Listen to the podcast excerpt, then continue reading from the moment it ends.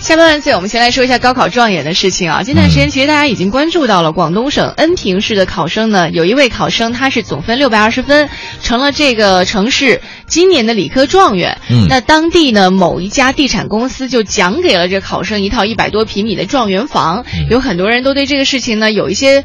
呃不同的意见吧，比如说像近些年来，像敕封高考状元，还有请状元进行商业代言的，还有让状元骑马游园为景区造势等等一些炒作的这种呃现象，也是不停的嗯出现在我们眼前。对，不过这个很多人都说这样是不对的，但是我总觉得这事儿其实也没什么不对的，嗯，因为他毕竟是 状元嘛，书中自有黄金屋啊，那肯定给你房子嘛，对吧？书中自有颜如玉，因为高考生对吧？那肯定慢慢的学习成绩好，自然会有美女对他青睐有加，也正常。嗯，对啊哎，你记得前两天有一个报道说，呃，有一所幼儿园的小朋友，啊嗯他们拿着那个横幅，举着横幅，写什么呀站在校小学呃幼儿园校园的门口，嗯嗯上面写着，呃，恭喜园长女儿。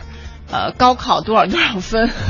一群那种三四岁、四五岁的小孩，萌萌的，可能他们连上面的字都不认识，但是受到老师的授意，他们必须要举着这个横幅。啊哦，我当时我想，如果我是那孩子家长，我气死了，我一哦定不让他举这个东西。为什么要他举啊？哦，这个这是两件事儿，你知 道吗？啊一我第就 我突然想到了这个事儿。两件，第一件事儿就是状元，他是应该不应该被大家所关注？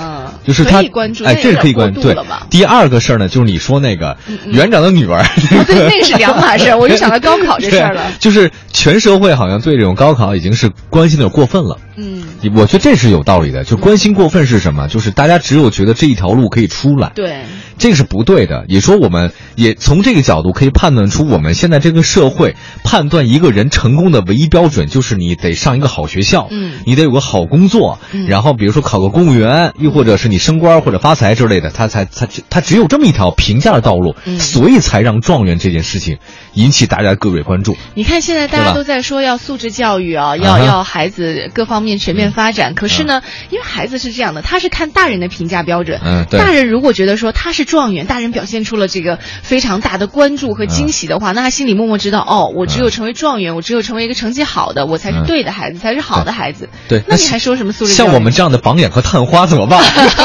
房子你能？委屈啊！嗨， 我跟你说，这不算过分的。长春市高考状元他卖的状元笔记本五十啊块钱一本儿，很多家长追捧啊。淘宝上有卖有，但是这个要跟古代比起来，其实有过之而无不及啊。是吗？你看古代，我看了一下，古代考中状元之后怎么样呢？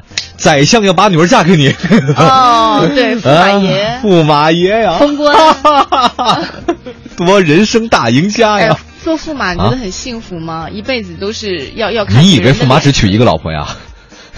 哦？当然不是了。可是他如果对这公主不好的话，他应该也没什么好下场吧。哎呀，怎么你见到驸马见到公主，你知道是怎么回事吗？怎么回事每天要跪得拜吗可当然跪拜要请安了，多没劲啊哎而且是两个人分开睡的，太没劲了公主和驸马是两个两个完全不一样，他是他是君，他是臣呐，要分开睡的。而且每天要请安，还有一个公主和驸马之间，好像据我所了解，基本上没有特别幸福的，嗯基本没特幸福的。那干而且嘛还要娶啊假假设你是公主吧，嗯你那个什么老公是驸马嘛，嗯你老公每天早上起来，不仅他要给你跪拜，嗯，你的公还公有家婆人，婆整个都得向你跪拜。那我不得回跪过去，多累啊！不，你是公主，你担心什么？嗯，对吧？你不用回跪，你要回跪就破了规矩了，那不一样那的。这样的婚姻挺畸形的。那当然是畸形的了。那可是为什么还要娶公主？可以不 娶啊？比哎如呦说皇上说，哎皇上说我把我我女儿嫁给你，啊你说，呃多谢不 用， 可以吗？你觉得 可以吗？你觉得可哎谁没有这胆量没？有人敢反抗吗？ 我不敢反抗，如果是你，你就娶了是吗？ 那必须，必须头可断，血可流，不能学， 因为我不可能当状元。哦啊，所以这个事儿呢，我们先说到这边。但是这个从这一事儿能明显感觉到，社会上对状元这个事情，已经到了一种唯成功是论、唯学分是论嗯这种这种很可怕的境遇。当然，要想改变这个的话呢，我觉得还不是一天两天能改变的事儿。对对嗯，唯一能改变的就是我成为状元，我拒绝他那套 房子太小了。